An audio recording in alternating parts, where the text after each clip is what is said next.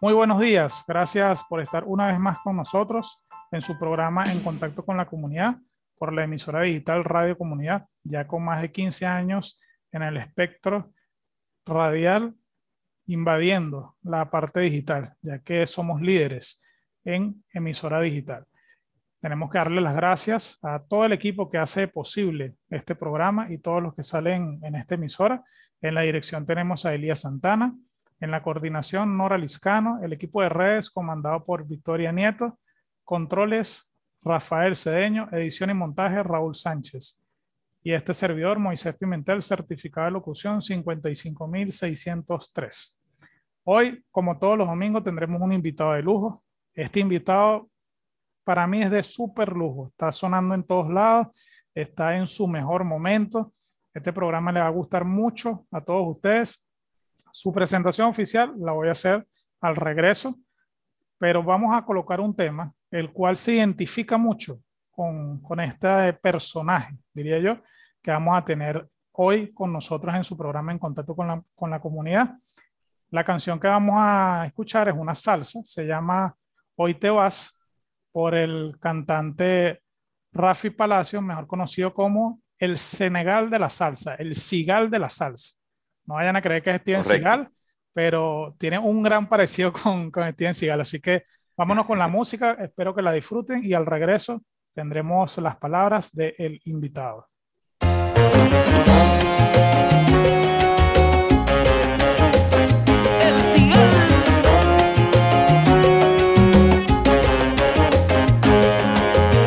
¿Cómo voy a hacer si tú no estás? ¿Cómo voy a despertar? No quiero imaginar que hoy te vas. ¿Cómo se lo explico al corazón? No resistirá el dolor al saber que ya no habrá más de tu amor. No quiero vivir así, dime qué hacer sin ti. No quiero imaginar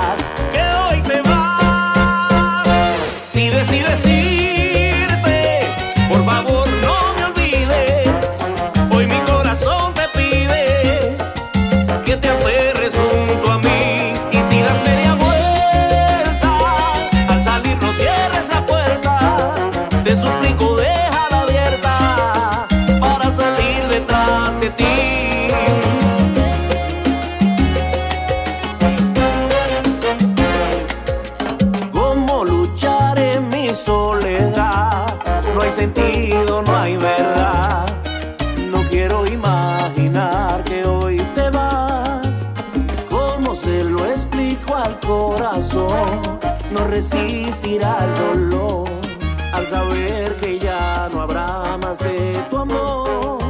No quiero vivir así, dime qué hacer sin ti. No quiero imaginar que hoy te vas. Si decides irte, por favor no me olvides. Bien, la canción que acabamos de escuchar es de nuestro invitado de honor. Él tiene una amplia trayectoria. Inició si no estoy mal informado, con el merengue en grandes orquestas. Eh, trabajó con personas que hicieron algunas producciones para Olga Tañón y otros artistas. Luego, eh, posteriormente, se quiso separar por un tiempo del merengue, decidió incursionar como solista, como salsero. Eso les estoy hablando de luego casi de 11 años de, de trayectoria. Se dedicó a otras áreas de su vida, decidió hacerlo así por diversas circunstancias, pero ahora está más pegado, está más pegado que cuando cantaba merengue. Entonces, con ustedes, voy a recomendar a Rafi Palacio, el cigal de la salsa. Rafi, los micrófonos son tuyos.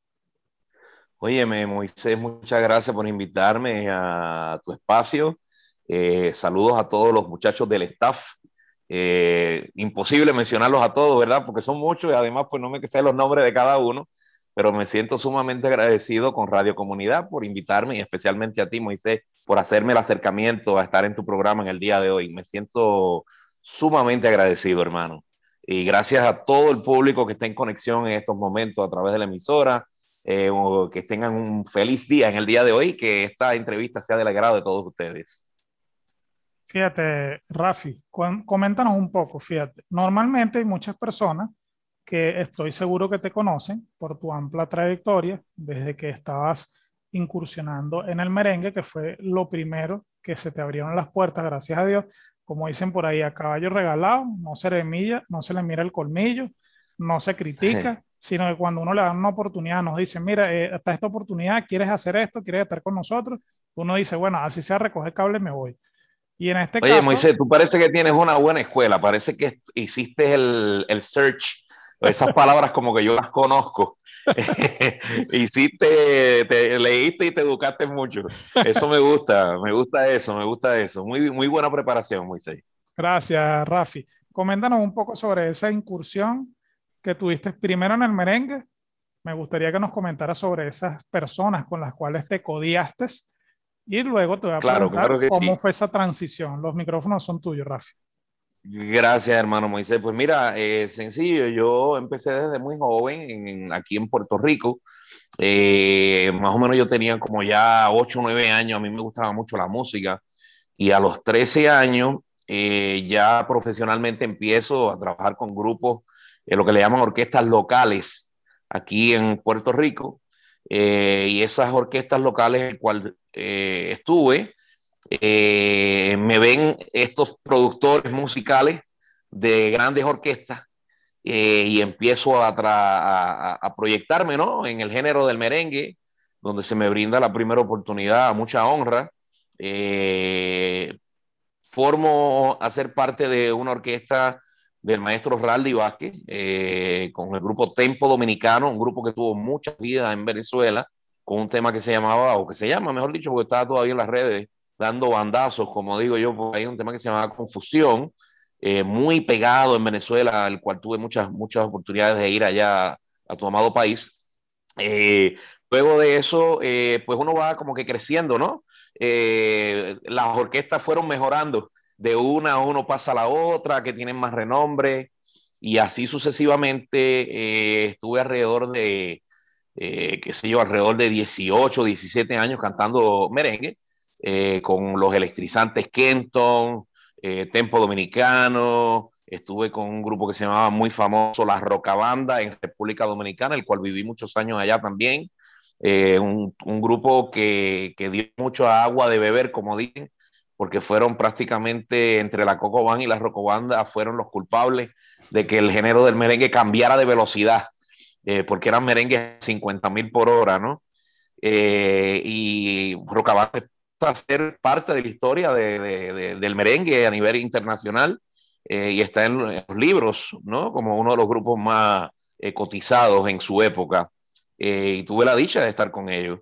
después de eso, hago una, una parada de unos, una cantidad de años, 11 o 12 años, el cual yo tenía otras expectativas de vida, ¿no? Yo quería hacer otras cosas, no solamente en la música, sino que también en mi carácter personal quería estudiar, quería quería hacerme, por decirlo de esta manera, un profesional, eh, ¿no? Eh, y bueno, después entonces me picó la vena artística de regresar al ambiente, eh, porque eso nunca se olvida, eh, eso está ahí, yo veía a mis compañeros que los conozco y, ellos no se quitaron y continuaban, y yo por dentro de mí, esa hormiguita, esa hormiguita que me caminaba en el estómago, eh, y dije, no, tengo que regresar, pero tengo que regresar con algo diferente eh, una etapa nueva en mi vida, con más experiencia, más maduro, eh, en fin, todo lo que abarque estar en la música, hermano, siempre me gustó y, aquí estamos, gracias a Dios, con este proyecto y muchas otras cosas que, que, hicimos en el pasado y en el presente y en el futuro, porque vamos a hacer muchas cosas más. Claro, eh, una, una, pregunta, Rafi, cuando tú estuviste un tiempo con, con los Kentos, ¿cómo fue esa experiencia con ellos? Mira, esa experiencia, lo primero, vamos a empezar 150 libras menos. Eh, era un palillo de diente en esa época, eh, porque eh, era un, un, grupo el cual combinaba artes marciales eh, con pasos de bailes de lo que le llaman katas de, de karate o kung fu, chorin ryu, que era el estilo que yo practicaba. Okay. con, con baile. Entonces era una disciplina terrible, o sea, eh, nosotros nos parábamos en un estudio de, de ensayo delante de un, de un espejo para uno verse y estábamos allí 8, 9, 10 horas para hacer un solo, un solo tema, porque éramos perfeccionistas. E inclusive me acuerdo anécdotas así que el maestro Tito cogía y me daba con, una, con un palito de guayaba, de una vara de guayaba, porque yo tendía mucho a poner las manos en una posición que no le gustaba, y él me daba con la varita de guayaba, ¡pa! para que yo la pusiera en la forma en que él quería, ¿no? Todo tenía que ser específicamente exacto, así como los bailes de Michael Jackson eh, y todos estos grandes artistas que bailan muy bien. Pero esa época con los Kenton fue una época magistral donde, donde viajé mucho, Europa, América Latina. Eh, fue una experiencia inolvidable y, yo le agradezco mucho al maestro Tito Kenton eh, por haberme enseñado muchas cosas y a mis compañeros de, de músicos, ¿no? Eh, fue una, una, una, una, parte muy importante. Todos los grupos que yo he estado, hermano, Moisés, han sido parte fundamental y parte eh, importante en mi vida, en mi carrera artística. Eh, pero le agradezco mucho a cada uno, cada uno con, con, con, una esencia diferente, pero a todos se le agradece el poder haber trabajado con los electrizantes Kenton, un grupo que lamentablemente pasó una tragedia muy grande, uno de los, de los compañeros míos, en íbamos a hacer un espectáculo en el Madison Square Garden en Estados Unidos y lamentablemente eh, haciendo un flip flag en un trampolín, eh, haciendo hacia atrás, se partió la quinta vértebra, quedó parapléjico, eh, porque éramos especialistas en baile, ¿no? Éramos unas máquinas de, de bailar. Y el grupo por eso se le llamaba los electrizantes Kenton, por la forma eh, tan definida de bailar y tan carismática, ¿no, hermano? Claro, era una dinámica totalmente distinta a, la época, ya que ustedes tenían una preparación profesional, disciplinada, y la enfocaban también al baile, pues la enfocaban a, lo que cantaban y querían darle una dinámica distinta en sus conciertos, en sus presentaciones. Sí, no, y, óyeme, y no solamente eso, sino la condición física que había que tener, porque cantar eh, después que tú haces 50 mil volteretas en, en, el aire eh, y esos merengues a mil, y uno, o sea, había que tener una, una consistencia, ¿no? Esa, esa, esa, condición física era algo eh, esencial en ese momento, hermano. No, no era fácil. ¿no? Uno de los grupos que más trabajo me dio eh, fue ese, por, por, la, por la agilidad que había que tener y, y la condición física per se. Claro, fíjate, ahora Qué bonita esa historia que estás contando, Rafi, porque eso conecta con cualquiera de tu audiencia, de las personas que te siguen, ya que son anécdotas que mucha gente quizás algunos saben, otros no saben.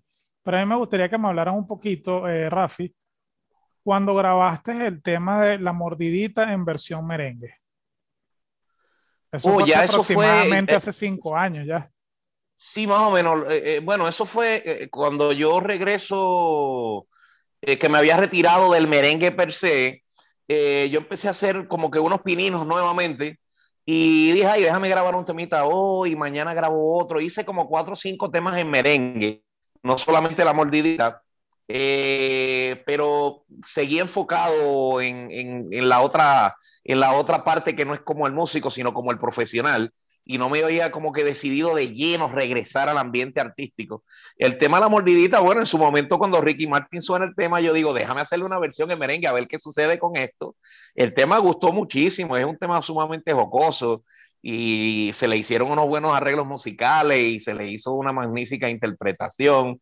Eh, a mi estilo siempre, yo soy una persona sumamente jocosa, alegre, eh, con mucha algarabía, yo tengo, como dicen, la sangre caliente, eh, siempre estoy, eh, yo soy lo que le llaman un showman, ¿no? Eh, yo trato de cuando yo me trepo en una tarima, dejar que el humo siga saliendo después que dejo y que venga el próximo a ver si puede levantar el humo de, o sacarlo de al lado. Ay, Dios mío, señor. Es, como Oscar de León, Oscar de León que se sube en esa tarima y te deja el canto. O sea, hay que tener respeto cuando tú vas a subir después de Oscar de León. Hay que tener mucho, muchos pantalones, como digo yo. Fíjate, eh, Rafi, en este momento vamos a ir a una pausa comercial para identificar emisoras, pero cuando volvamos, me gustaría, y estoy seguro que a la audiencia también nos gustaría, que nos comentes eh, esa transición que hubo. Tú comenzaste con el merengue, posteriormente claro. eh, te retiraste por diversas circunstancias, descansaste por un buen tiempo, volviste, como tú dices, empezaste a hacer unos pequeños temas eh, para retomar, pero luego empecé, incursionaste en la salsa. Entonces, mm, sería interesante que nos comentes esa transición, cómo te sentiste cuando estabas cantando merengue, ese cambiar de género a la salsa, que también es un género muy exigente, es un género que, que, demanda, porque el que escucha salsa eh, no es cualquier persona, eso es algo que ya normalmente la persona cuando te habla de salsa sabe de los cantantes, sabe su historia, te dice el por qué se escribió de esa manera, el por qué hicieron el video así, porque la salsa se volvió parte esencial de lo cotidiano de muchas personas en Venezuela, en Dominicana, en Puerto Rico, también en Estados Unidos llegó la salsa, haciendo concursos de baile, que salsa casino, de, de diversas cosas. Vamos a seguir con nuestro invitado especial para las personas que están conectándose en este momento con nosotros. Les recordamos que estamos con una persona que tiene amplia trayectoria musical, Rafi Palacio, el Senegal de la salsa, merenguero en un principio, luego salsero. Ya las personas querían empezar a, llamar y a, y a hacer preguntas eh, al aire. Sin embargo, por los momentos vamos a dejar que sea Rafi quien nos siga deleitando con toda su carrera. Sí, claro que sí, hermano. Adelante, Rafi. Mm, te dejo una pregunta al aire. Me gustaría que profundizaras un poquito con el tema de esa transición del merengue a la salsa. Sí, te voy a contestar con mucho gusto. Lo que sí quiero hacer un poco de hincapié es que en realidad el nombre es el Sigal, no el Senegal. Es importante, ¿verdad? Es un poquito confuso, pero es como Steven Seagal, el actor de televisión. Pues no quiero crear confusiones con el público, que después no me vayan a buscar otro artista y se me vayan con el otro y no me dejen a mí. bueno, eh, Rafi, de hecho, aprovechamos y tus redes sociales, de una. Sí, claro que sí, el Cigal de la Salsa en todas las plataformas, el Cigal de la Salsa en Facebook, en Instagram y en YouTube. Buenísimo. Claro que sí. Oye, vamos a profundizar entonces en el, en el, en el cambio. Mira, es una buena pregunta. Yo la he, la, he, pensado en varias ocasiones. Yo empecé cuando hice el regreso, el comeback eh, de nuevo a la, a, la, a la, vida artística. Empiezo con, el, con dos o tres temas de merengue y digo, ya caramba, ya esto no es lo que yo busco, ya esto no es lo que yo quiero, ya eh, no, no, no quería seguir profundizando en eso. Y yo conseguí una letra de un gran amigo mío que se llama Miguel Rey, un buen compositor, un tema totalmente inédito.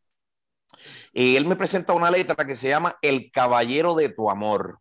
Okay. Yo escucho esta letra tan significativa que me tocó fibra y yo tenía ya el deseo desde muy joven eh, grabar salsa, porque esto no fue un invento, esto no fue un, un, capricho, sino ese, eso estaba ahí, pero quise, quise alargar eh, eh, como tú dijiste ahorita, a caballo regalado no se le mira el comillo, donde se me brinda la oportunidad de hacer música en el género del merengue y a mucha honra porque participé de, de este género tan, tan exquisito. Entonces, cuando escucho el tema de, de, Caballero de tu Amor, eh, le digo a mi compadre, que es mi arreglista de todos los temas de las dos producciones, el gran maestro, amigo, hermano, compadre y todo lo que se llame Amistad Sincera y Profunda, el maestro Richard Marcel, el cual es un gran músico, un gran artista, eh, con todas las cualidades que usted se puede imaginar. Entonces le digo, maestro, hágame un arreglo a este tema, El Caballero de tu Amor. Cuando yo escuché el tema Caballero de tu Amor, que yo empiezo a ponerle la voz al tema, yo me sentí tan cómodo y me sentí en mi agua, en mi terreno, y él me dice, un maestro ganador de, de Grammys, me dice, ¿sabes qué? Tú no eres merenguero, tú eres salsero nato, por decirlo de esta manera, ¿no? Y yo me sentí tan cómodo y se me hizo muy fácil la canción. vengo de, del merengue, que es un ritmo muy diferente a la, a la, a la salsa, ¿no? y la salsa es un poco más complicada, hay que tener tiempo clave. Eh, entonces, bueno, yo digo que tengo lo mejor de los dos mundos, porque domino tanto el merengue como te puedo dominar la salsa. Bueno, ahí entonces empiezo y cuando escucho el tema después que lo grabo, yo digo, no, no, no, no, definitivamente esto fue Dios que me puso este tema en mis manos. Esto era lo que yo quería hacer hace muchos años. Eh, y por fin me di cuenta en ese momento de que lo mío era la salsa, ¿no? Digo, aquí es que eh, nos vamos a montar en este barco. Eh, no teníamos pensado grabar una producción en ese momento, solamente era un solo tema que íbamos a grabar. Y fueron pasando los días y fui grabando otro tema. Después pasó un mes y pico y grabé otro.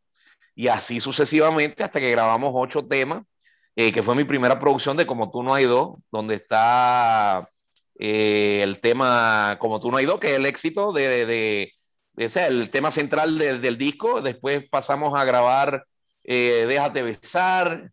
Después grabamos el caballero. El primero fue Caballero de tu amor, el primero que se grabó. Después grabamos Te mataría. En fin, hicimos ocho temas.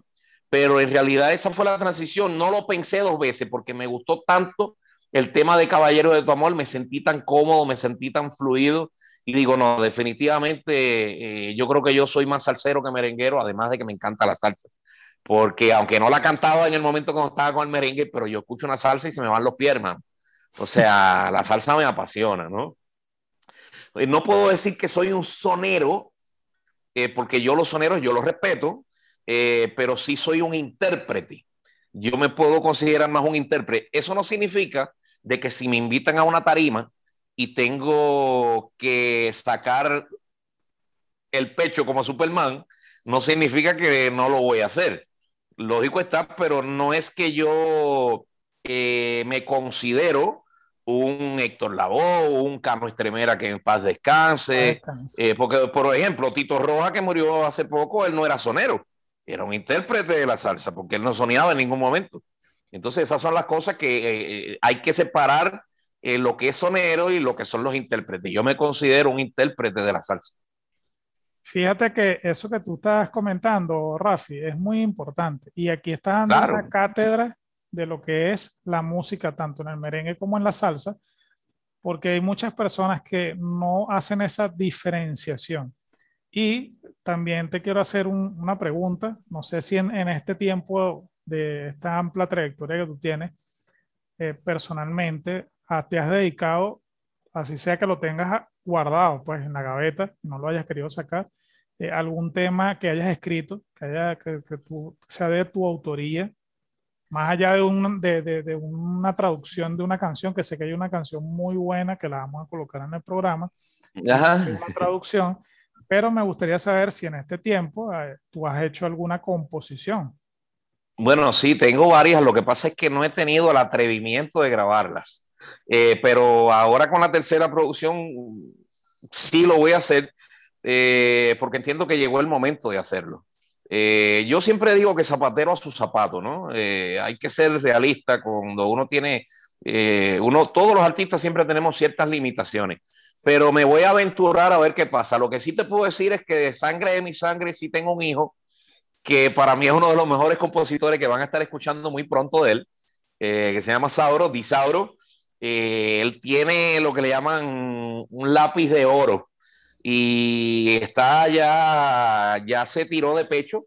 Eh, ya va a ser su primera producción musical ahora y yo lo estoy respaldando, el cual pues es mi hijo y yo lo quiero y lo amo y, él cuenta con todo mi apoyo y es un gran, gran, pero gran compositor. En algún momento, próximamente en este año o próximamente en el otro, van a escuchar mucho de, de mi hijo Disauro.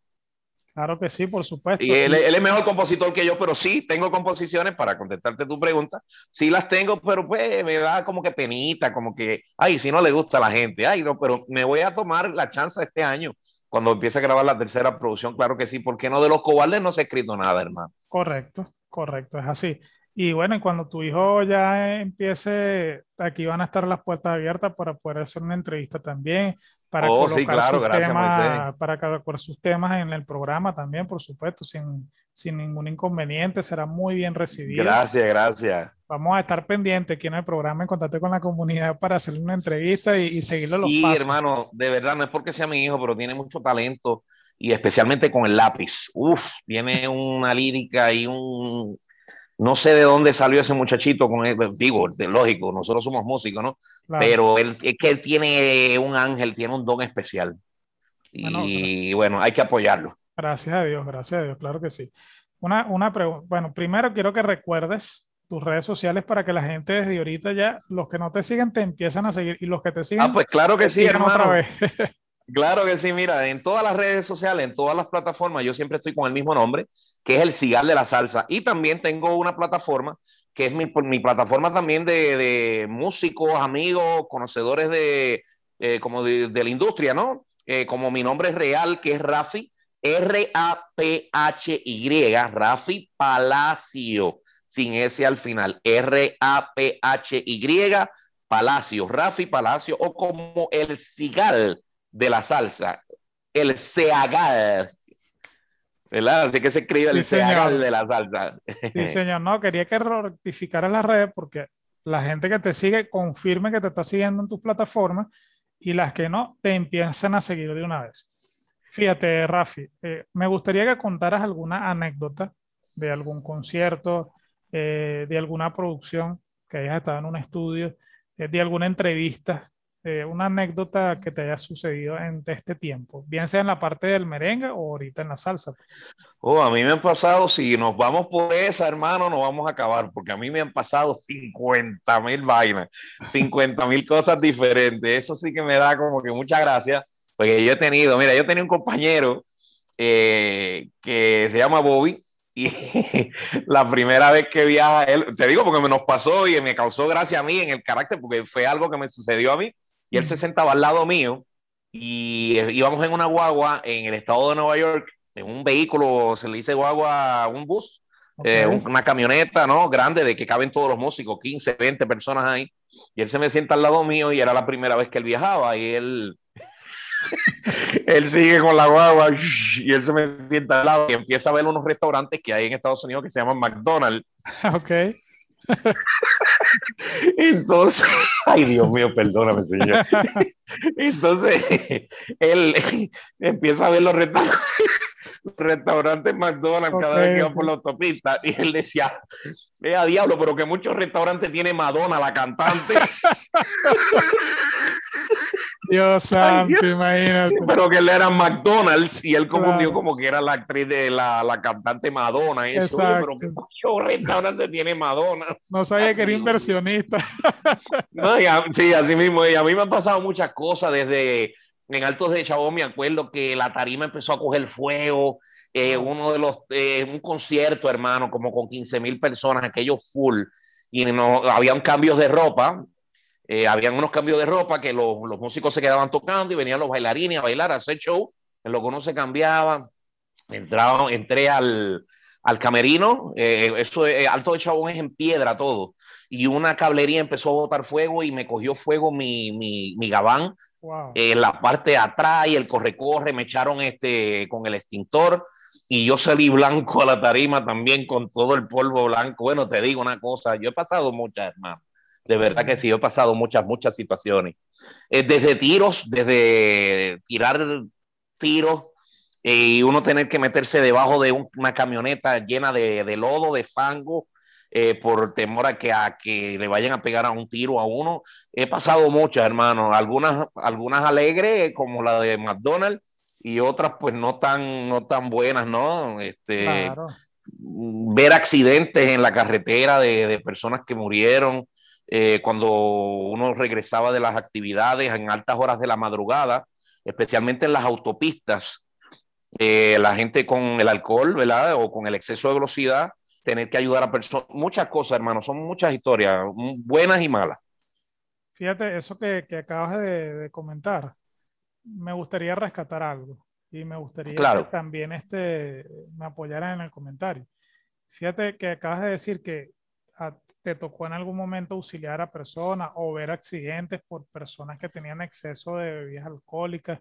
Uy, Entonces, bueno, sí, hermano. Sería bueno dar un mensaje a la audiencia de, bueno, y más ahora, sabemos que hay unas restricciones por el tema del COVID, pero cuando volvamos a alguna normalidad o cuando tengamos las posibilidades de volver a estar en las calles con nuestros automóviles o en la guagua o como nos desplacemos, es importante no eh, ingerir altas cantidades de alcohol porque el alcohol es para que nosotros disfrutemos de un conversatorio, de una compañía, de bailar salsa, de bailar merengue, claro. de tararear, de recordar momentos, pero la idea no es que el alcohol nos disfrute a nosotros.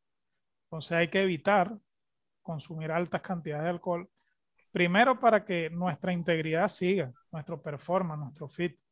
Y ese es el ejemplo a las personas que tienen hijos, como yo no me veo realmente eh, con grandes cantidades de alcohol en mi cuerpo, porque imagínate que mi hijo, yo tengo un hijo pequeño, y me vea haciendo un show o me vea eh, en el baño porque no aguanto, como quien dice, la rasca.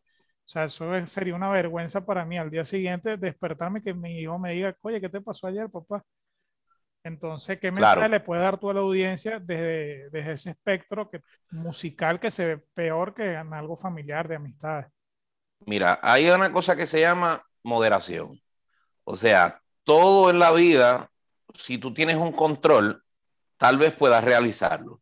Yo en mi carácter personal, yo no les recomiendo que lo hagan eh, cuando están, un ejemplo, si eres una persona que quiere entrar en este campo eh, de la música, eh, que lo consuman, el alcohol, porque entonces le empiezas a coger el gusto a las cosas.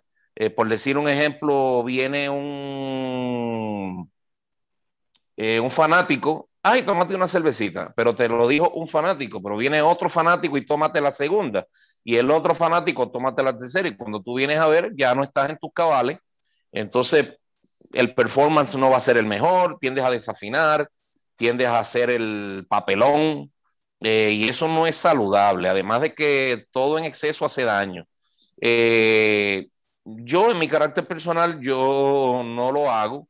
Eh, yo, ¿verdad? Yo lamentablemente sufrí un infarto y después del infarto yo, yo sí me daba una que otra, ¿no? cuando joven, pero ya ni eso, porque es que ¿qué te digo? O sea, cuando uno ya está tomando medicamentos, que usa algún tipo de tratamiento y el médico te dice no lo hagas, pues entonces uno lo deja de hacer. Pero para la juventud, mira, todo se puede hacer con moderación porque ellos son jóvenes, tienen que pasar, cada ser humano tiene que pasar por algunas etapas en su vida. Tú no le puedes decir no lo haga eh, como señalándole con el dedo, ¿no? Eh, no, no lo haga porque eso es malo. No, la persona se da su cervecita, lógico, pero tiene que tener un control el que, lo, el que quiera tomar. Pero yo, si es una persona que quiera empezar en este ambiente, yo les recomiendo que no haga absolutamente nada de eso, que se enfoque totalmente en su carrera artística, que no haga ningún tipo de papelón, porque ahí es que vienen los problemas después, te desacredita y como tú dices, imagínate que un hijo tuyo te vea en esas condiciones, eh, la vergüenza que uno pasa y, ay, te comportaste de esta manera, pero ¿cómo va a ser? ¿Cómo yo hice eso? Y eso no, no, no está bien. Tal cual, Rafi, tal cual. Te agradezco por ese gran mensaje que le está dando a la audiencia, ya que quiero recordarle a las personas que esta entrevista se está grabando por vía Zoom. Si encuentran alguna falla de origen en el sonido, si las voces se nos cruzan entre el invitado y mi persona, que espero que lo sepan entender. Rafi, en este momento nos tenemos que ir a una pausa musical. Me gustaría que este claro que sí. lo presente, Rafi. Preséntanos este tema. El primer tema de la noche vendría siendo el tema Hoy te vas. Así que lo dejamos con el tema Hoy te vas. Ese, ese fue el primer tema de la noche, pero Ay, pues perdón, óyeme, eh, eh, cometer errores es de humano. Pues vamos para el segundo tema. Es que me quedé, me quedé con las ganas ahí. Mira, el segundo tema, el segundo tema, para que lo escuchen, el tema que me ha dado la oportunidad de llegar a muchos lugares, se llama Déjate besar. Déjense besar, así que escuchemos este tema que está de lujo por Rafi Palacio. De show.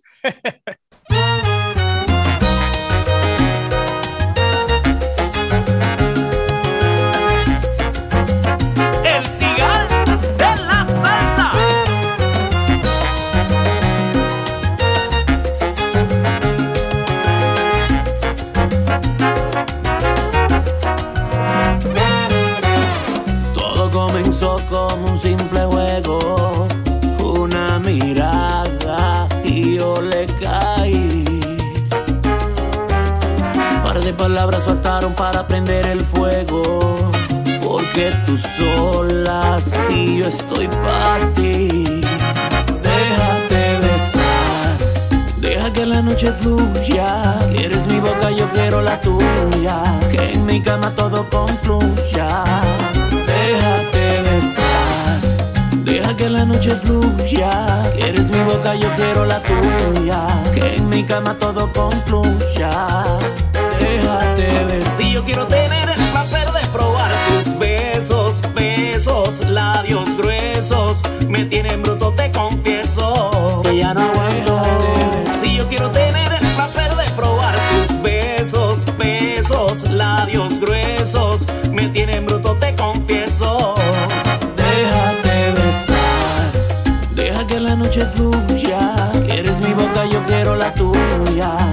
mi cama todo concluya.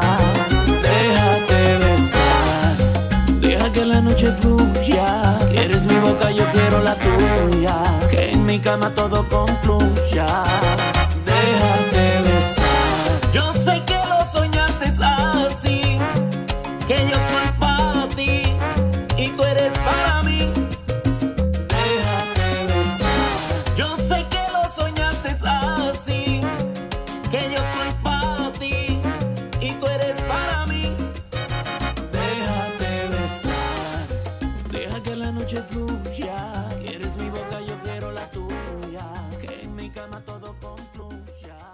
Bien, acabamos de escuchar un temazo de show, como lo dijo nuestro invitado especial, el Cigal de la Salsa.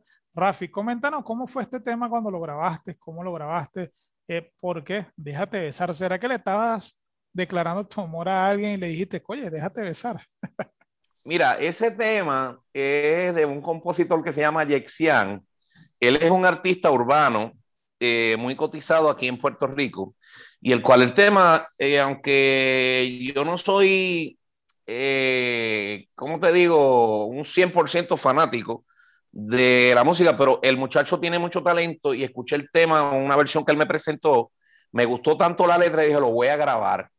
Óyeme, el- este tema, por gracias a Dios que yo lo grabé, porque este tema es el tema que me abrió las puertas en Ciudad de México, donde tuve la oportunidad de ganarme el premio de Plaza Las Estrellas, el cual me lo entregaron en Televisa, eh, de cantante salsero 2019. O sea, ese premio no se lo gana cualquier persona y ese fue el tema que me dio ese gran premio. Ese premio no se lo entregan a cualquier persona. Ese tema, si ustedes buscan en las redes sociales, Plaza Las Estrellas es un lugar donde eh, artistas como Celia Cruz, Rubén Blade, este José José, el Puma, eh, en fin, cuanto artista tú te puedes imaginar, Mijares, eh, el Chavo del Ocho, todos estos artistas, ¿no? De grandes calibre, eh, han plasmado sus manos y le han dado reconocimiento. Y a mí me dieron ese reconocimiento como cantante de Revelación Salsa 2019. Y eso es mucho decir para yo ser un, un artista nuevo, ¿verdad? De que no soy muy conocido eh, y que vengo de otro género, que sí en el otro género sí me conocen, pero en este género no, y que nos estamos dando a conocer. Yo entiendo que ha sido un logro muy espectacular, por eso le debo tanto al tema Déjate besar, porque ese tema eh, también me abrió las puertas en Miami, en Univisión, Telemundo Internacional, eh, me ha abierto las puertas en Colombia, en Panamá, eh, en California, que tuve la oportunidad de hacer show con uh, un, gran cantante que se llama Pichi Pérez, eh, de la Sonora Ponceña. En fin, el Déjate besar el tema que me ha dado esa oportunidad y le tengo un gran aprecio al tema. Bueno, un tema de verdad que amerita todo lo que estás diciendo. Imagínate, fue prácticamente la, diría yo, que te impulsó. Te dio un, sí, un, eh, de, de, las dos producciones que tengo, ese, de las dos producciones que tengo actualmente, ese es el tema eh, que yo puedo decir que es el hit del Cigal de la Salsa. Bueno, ya saben, a escuchar ese tema más a menudo y dedíquenselo claro. a su pareja. Como Fíjate, dicen por ahí, que se dejen besar. Correcto, Sigal, correcto. Sigal, eh, a mí me gustaría también, y estoy seguro que la audiencia, fíjate que hemos ido avanzando desde el principio, cuando comenzaste con el merengue, tu transición por la salsa, eh, has contado algunas anécdotas, pero también me gustaría conocer a, a Rafi. Más allá de la parte famosa, la parte de los premios, eh, la parte de los hits, de los discos, eh, de grabar un video. ¿Cómo, ¿Cómo es Rafi? Rafi es una persona impulsiva, es alegre cuando se ven sus videos, eh, familiarmente. ¿Cómo es Rafi? Mira, yo soy una persona eh, muy sincera. Yo tengo un mal, porque de la misma vez que tengo una virtud, tengo un mal. El mal mío es que yo le digo la verdad a cualquiera en la cara. O sea, yo no tengo pelos en la lengua, ni te voy a decir, no te puedo vender sueños. Si algo está mal, no me digas que te diga que está bien porque está mal. O sea, yo soy así, a mí no me va a cambiar nadie. Eh, yo soy una persona sumamente eh, considerada con las demás personas. Eh, soy muy cooperador. me siento que soy una persona noble, muy seria, muy responsable. un poco chabacano de vez en cuando, porque todo no puede ser seriedad. Todo depende de la musa que tenga. Yo sí me paso riendo 24 horas del día, es mi personalidad. Yo nunca me molesto. Eh, yo nunca me siento que, por más triste que yo esté, yo siempre te voy a demostrar una cara feliz, una cara alegre. Yo soy de las personas que me absorbo las cosas por dentro en lo personal. Eh, cuando te digo lo personal, en mis sentimientos, ¿verdad? Claro. Eh, yo, yo soy amigo real de los amigos. El que me demuestra una amistad, yo le puedo decir a usted que yo voy a ser su mejor amigo. en las buenas, en las malas y en las peores. Eh, yo soy una persona eh, que he pasado mucho en la vida, he sufrido también. Yo, yo eh, voy a me voy a tomar el atrevimiento de decir esto. Yo soy adoptado. Eh, yo tengo unos padres los cuales ya fallecieron, que fueron los que me, que me criaron, que me dieron su apellido. o sea que yo tengo dos familias, los, los, que me engendraron, mamá o papá, que los conozco a ambos, o los conocí más bien, y los que me adoptaron, que fueron los que me dieron este cuerpo que yo tengo. Y, y pasé mucho, lloré mucho en mi juventud, ¿no? Porque pues me enteré después de uno estar en, en el camino, en el trayecto, ay, yo no soy tu papá, entonces pues sí duele, pero a la hora de la verdad tú dices, ¿qué importa? Si me dieron tanto amor y tanto cariño, que eso es lo importante, y padre es el que cría, ¿no?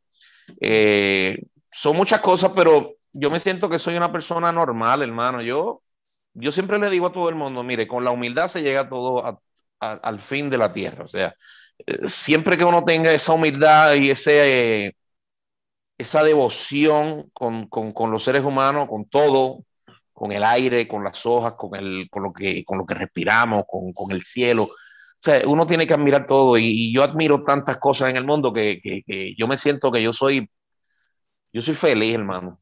Yo soy feliz. Yo no, yo no, o sea, Hoy en día yo soy la persona más feliz de la tierra. Primero porque tengo mis hijos, tengo mi familia, tengo a mis amigos, tengo a los colegas como tú que me están ayudando a que mi música llegue, que me siento sumamente honrado y agradecido por la oportunidad que me brindas en el día de hoy, eh, por todo tu staff que están por ahí, a Elías Santana, a las muchachas que mencionaste que estaban en el staff, a los otros muchachos les pido disculpas porque no los anoté. Regularmente a mí me gusta anotar todo para después bombardear, pero hermano, hay que tener felicidad en la vida, hay que tener alegría y sobre todo el que es creyente como yo, darle gracias a nuestro Señor Jesucristo, nuestro creador, el que nos da la fuerza para estar vivito y coleando como hoy, de que tenemos vida. Amén. Eso es lo más importante. Claro que sí, Rafi, fíjate, eh, respetando las distintas creencias que pueden tener nuestros radioescuchas y nuestros ciberescuchas, recordando que, ah, claro que sí. es, digital. Eh, fíjate que en este, mes, Rafi, estamos en un mes de, que se podría decir que es el mes de San José. Y San José está considerado como un padre adoptivo, ya que él es el padre adoptivo de Jesucristo. Pues. Él claro. es el esposo de María y fue el padre de, María. de Jesús. Y ahora que tú cuentas eh, revelaste eso y te lo agradezco mucho.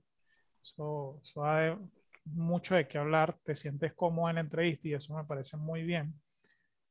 Estamos en un mes que debemos de darle, de pedirle a San José para todos los que crean en, San José, los que sean católicos, de que nos permita ser un buen padre, nos permita eh, darle las gracias a, a, esos padres adoptivos que tuvieron a bien a darnos ese amor pleno, genuino, desde la adopción y criarnos a, los que son adoptados, darnos la educación, darnos el amor, darnos el afecto y el apoyo, porque estoy seguro de, que esos padres que te adoptaron, ya que lo revelaste, eh, te apoyaron 100%, estoy seguro que sí. Quizás en algún oh, momento te habrán dicho, bueno, Rafi, mira, no, no creo que sea lo, lo, indicado, pero si, si te gusta, te seguimos.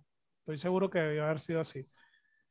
Pero es importante eso, Rafi. Me gusta que reflejes tu creencia, me gusta que, que creas en, un creador, en Dios, porque definitivamente en esta tierra estamos colocados con un fin. Eh, Dios, desde que antes de que nosotros naciéramos, desde que estábamos en el vientre de nuestra madre, eh, o desde que estábamos en un núcleo familiar, ya Él tenía un plan para nosotros y las personas, nuestras amistades, nuestros familiares, eh, la iglesia o cualquier persona que esté en nuestro camino, nos va dando esas, esas luces. Y, claro. y nosotros, con nuestra educación, con nuestro pensamiento, con nuestro corazón, vamos avanzando. Algunos avanzan, otros se quedan estancados, otros se retrasan. Pero te aplaudo porque tú eres un luchador, eres un emprendedor, eres padre, hijo, eres familia, eres cantante y bueno, y pronto vas a ser compositor también. Hey, que Dios te escuche. Fíjate, Rafi, en este programa, en contacto con la comunidad, contamos con dos cápsulas: una cápsula del marketing y una cápsula deportiva. En este Ay, tú tienes cara de que eres lebronista. Ay, lo digo, mira cómo se yo ríe. Soy, yo soy 100% de Michael Jordan. Respeto a los yo que también, creen que, yo, también yo también, yo también, yo también, yo soy jordista. Claro. Respeto a la gente que cree que LeBron es el mejor. Tendrán sus razones, válidas y justificadas. Pero muchachito le falta mucho todavía, le falta mucho a ese muchachito. Es muy distinto, Rafi, ahorita que entramos en la parte deportiva. Ganar cinco anillos o más de cinco anillos con el mismo equipo, que en este caso fue Chicago Bull. Uy, sí.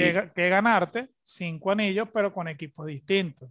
Con distintos, exacto. Para mí, eh, históricamente o con los hechos de cómo Jordan levantó en las diversas temporadas que hubo con ese equipo, lo levantó y lo llevó a un campeonato, como lo ha hecho eh, LeBron, bueno, me parece bien, se ganó sus anillos, pero a Jordan él le tiene que pedir la bendición.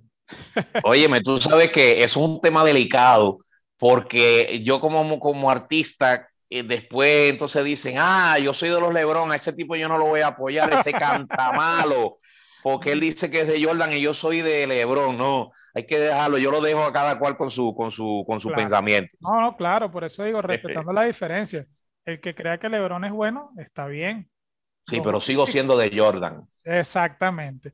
Por ejemplo, aquí en Venezuela hay unos equipos de béisbol. Yo soy fanático en pernio de los Leones del Caracas. Pero hay gente que, que, es fanática de Magallanes, de los Tigres, de Tiburones. Y, pero yo, para, para mí, personalmente, el mejor equipo es Leones. Sin embargo. Claro, porque es de, de, tu, de, tu, de tu pueblo, ¿no? De, es de Caracas, ¿no? Sí, correcto. Pero yo también he aprendido lo siguiente, Rafi, no sé si me apoyas en esto. Yo puedo creer que los Leones son los mejores, pero puede venir alguien y me dice, ¿quién ganó la temporada pasada? vamos a poner un ejemplo, que lo ganó Magallanes. Entonces, los mejores, los mejores en el momento es Magallanes, porque ¿quién ganó la temporada? Magallanes, correcto. No, y, que, y hay que apoyarlo por la Serie del Caribe también. Correcto, irrefutable. Le aquí somos este, los mejores locutores de deporte, somos tú y yo, sin quitarle mérito a los muchachos que acaban de hablar ahora mismo. Sí, por supuesto. Pero sabes que como todo en la vida, Rafi, eh, en estos momentos está algo que se llama el marketing. Anteriormente se comenzó con la publicidad, ahora hay algo nuevo que se llama el marketing, que se ha ido diversificando, que va muy de la mano con la publicidad. Y nosotros tenemos a alguien aquí que le decimos la chica del marketing. El nombre ¿Oh, de sí? sí, sí. El nombre de ella es Susana Torres. ¿Qué tal? Oye, Susana Torres. Oye, qué nombre. sí, ella es compañera de locución de la primera promoción eh, llamada Gilberto Correa, aquí en Venezuela. Ella estudió conmigo, al igual que Enrique Coté y Luis Arenas, y tiene un espacio acá que se llama Cápsulas del Marketing. Entonces, Susana, los micrófonos son tuyos. Hola Moisés, un gusto saludarte. De verdad, feliz de estar una vez más en tu programa en contacto con la comunidad con Moisés Pimentel y el equipo de las cápsulas deportivas. Afortunadamente hemos logrado ensamblar este programa con estas características donde se tocan temas diversos, pero siempre está presente la publicidad y el deporte. Genial, de verdad que ha sido una experiencia bien interesante y por supuesto cada invitado de lujo que se convierte en un testimonio único. Un testimonio único que se puede almacenar, que se puede guardar, que se puede volver a escuchar a través de las redes sociales de En Contacto con la Comunidad. Eh, bueno, vamos a seguir hablando de publicidad, que es lo que a mí me gusta. Vamos a hablar entonces un poco de la función que tiene eh, el arte en todo este trabajo que se realiza a nivel publicitario. Cuando hablo del arte, me estoy refiriendo a esa pieza publicitaria que culmina. Hay que tener mucho cuidado con la creatividad y el mensaje que se desea emitir. Puede pasarnos que la creatividad sea tan alta, que el diseño sea tan evolucionado, que tenga tanta ah, función de colores, tantas combinaciones de líneas, que esto puede generar un mensaje visual agradable, pero que no va de la mano con el mensaje que necesitamos que le llegue al consumidor. Hay que lograr un equilibrio entre la parte artística de la pieza publicitaria y el mensaje que nosotros pretendemos hacer llegar. Muchas veces cuando se utiliza un personaje público para alguna publicidad, si no está bien engranado todo el anuncio en el cual se está manejando esta persona de mucho renombre, puede pasar que la gente recuerde que en ese comercial estuvo XXX, pero no recuerda ni la marca, ni para qué sirve el producto, ni cómo se consume el producto. Entonces esa inversión publicitaria eh, pierde valor pierde valor porque definitivamente no se logró lo que se quería, que era la recordación de la marca. En este mundo sobreinformado podemos conseguir en autopistas en cualquier país del mundo que tienen muchísimas vallas publicitarias. Esto hace que esa sobreexposición de publicidad haga que tu pieza publicitaria o tu obra tenga que buscarse un espacio, tenga que competir con toda esa galería publicitaria que está allí, o tenga que competir con todos los murales, vallas, carteles que ya estén ubicadas en los espacios eh, más transitados de las grandes ciudades. Entonces la publicidad tiene que estar empujando, empujando para ser vista. Esto hace que el papel del fotógrafo, del ilustrador y del diseñador gráfico en la parte visual o audiovisual cumpla con un trabajo fundamental. Son ellos quienes logran que eso que está allí puesto en la pared, que eso que yo estoy viendo en la televisión o eso que estoy viendo a través de las redes sociales y me está compitiendo con una cantidad de información publicitaria, sea un grito que me obligue a mirarlo. Es allí entonces donde tenemos que estar muy enfocados en qué es lo que queremos y tenemos que estar de la mano con estos grandes artistas que son los que logran ese elemento diferenciador de mi anuncio publicitario con respecto a los 200 que tengo con quien competir. Gracias Moisés, un abrazo en la distancia, saludos a todos una vez más en su programa En Contacto con la Comunidad. Mi nombre es Susana Torres, certificado de locución 55.666. Si quieres seguir en contacto, si quieres que hablemos más sobre publicidad y mercadeo, si eres un apasionado como yo, entonces nos encontramos a través del Instagram SC Torres PM. Un gusto estar con ustedes. Wow, Susana, te luciste hoy, Susana, como que sabías que iba a venir un salsero, como que sabías que iba a venir alguien muy bueno que está en, en la industria de la música te felicito por esta cápsula del marketing. De verdad que ha sido un gran aporte para este programa. Rafi, de verdad que esta entrevista ha sido excelente. Me encantó esta entrevista, me ha encantado todo lo que has comentado. Y ahora me gustaría, porque como todo lo bueno, tiene su final, Rafi, ya estamos llegando al Definitivamente, hermano. Pero me gustaría que antes de que finalicemos, me comentes un poquito de los proyectos que tienes ahorita, ya cerquita. Pues mira, este, recientemente, digo recientemente porque estamos en el mes de marzo, eh, en el año pasado, eh, cuando empezó la pandemia, yo recientemente acababa de grabar mi segunda producción musical, que prácticamente no he podido darle la promoción que he querido por, por esta cuestión del COVID-19 y todo lo, ¿verdad? Se ha, para, se ha paralizado, ¿no? Eh, yo quiero seguir promocionando los temas que tengo junto al maestro Luisito Carrión, que le quiero dar las gracias por darme la oportunidad de hablar, de grabar canciones con él, y al maestro Johnny Rivera, que son dos artistas muy famosos de salsa, los cuales han confiado en este servidor de darme la oportunidad de grabar con ellos. Son leyendas vivientes de la salsa y han confiado en el Sigal para grabar con ellos, así que los exhorto eh, no solamente que me sigan a mi carrera, sino que también que sigan al maestro Luisito Carrión que sigan al maestro Johnny Rivera y a mi compadre y mi productor musical, el maestro Richard Marcel, lo cual uno en la vida tiene que ser muy agradecido con las personas que le dan oportunidades a uno. Yo me siento más que honrado eh, de la misma forma que me dieron la oportunidad, yo poder ayudar a cualquier otro talento nuevo que necesite mis consejos y mi ayuda en cualquier momento. Estoy aquí 24/7 para el que me necesite. Gracias, Rafi, gracias. Bueno, vamos a darle las gracias también a todo el staff al equipo técnico, Rafi. Te, anota ahí los nombres para una próxima entrevista, te lo sepa. Dale, dale, dale. Tenemos en la dirección a Elías Santana. A Susana Torres. A Susana Torres es la chica del marketing. Ajá. tenemos en la dirección a Elías Santana. En la coordinación, Nora Liscano. Nora Liscano. El equipo de redes comandado por Victoria Nieto. En los controles, tenemos a Rafael Cedeño. Ah, ese es mi tocayo. sí. Edición y montaje, Raúl Sánchez. Y este servidor, Moisés Pimentel. No, no, no, por eso déjame decirlo yo, déjame decirlo yo. No, no, no, espérate, espérate. Pues. El maestro de la bolita del mundo, uno de los mejores locutores que hay en el mercado actualmente digital. Que viva Venezuela, nuestro amigo Moisés Pimentel.